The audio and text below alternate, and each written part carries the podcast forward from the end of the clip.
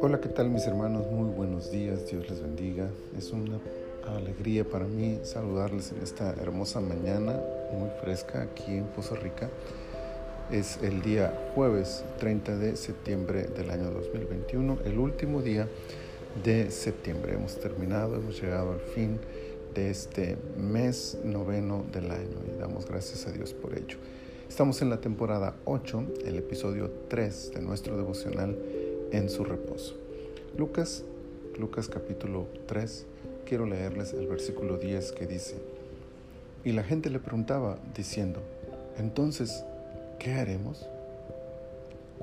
El poderoso mensaje del predicador del desierto había impactado a cientos de personas, y no solo a los de cierto grupo social, pues las personas se acercaron a él de todos los estratos sociales.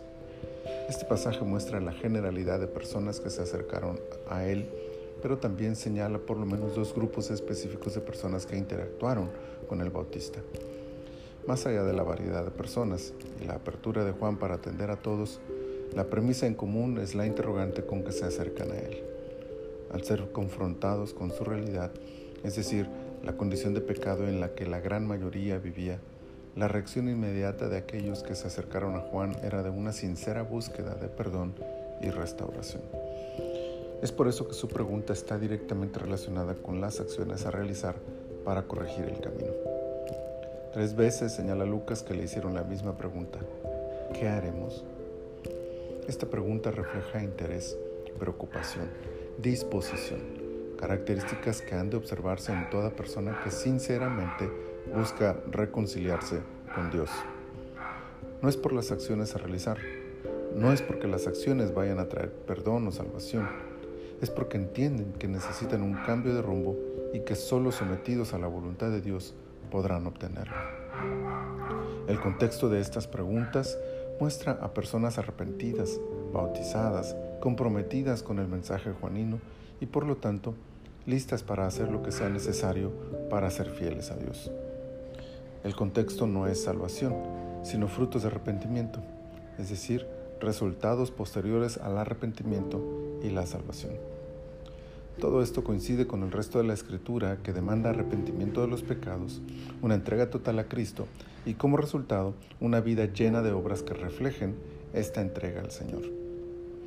Aún es fundamental que con humildad de corazón vengamos al Señor dispuestos a hacer todo aquello que Él nos indica. Que convencidos de nuestra necesidad de Él, de su perdón, de su gracia, le entreguemos nuestra voluntad, renunciemos a nuestros deseos y le preguntemos con absoluta disposición a obedecer, ¿qué haremos, Señor? Así como el pueblo salía al desierto a escuchar a Juan el Bautista, así como publicanos y soldados ricos y poderosos venían con humildad para ser instruidos por aquel predicador del desierto, tal y como el carcelero de Filipos y cual el fariseo de Tarso, vengamos ante nuestro Señor con humildad para hacer aquello que Él nos pida. Preguntemos este día al Señor, ¿qué haremos? Señor, aquí estamos. Muchas gracias por este día y muchas gracias por esta palabra. Permítenos, Señor, que en nuestra mente esta reflexión permanezca durante todo este día, tratando en cada momento, en cada situación que se nos presente este día, de hacernos esta pregunta, de hacerte esta pregunta y de vivir conforme a la respuesta que tú nos des. Que hagamos solo aquello que tú nos pides, que vivamos como tú nos pides, que hablemos como tú hablarías y que de esa forma te honremos y te glorifiquemos a cada momento de nuestra vida. Muchas gracias te doy, Señor, por todas tus bendiciones. En el nombre de Jesús. Amén. Mi Señor les bendiga abundantemente, mis amados hermanos.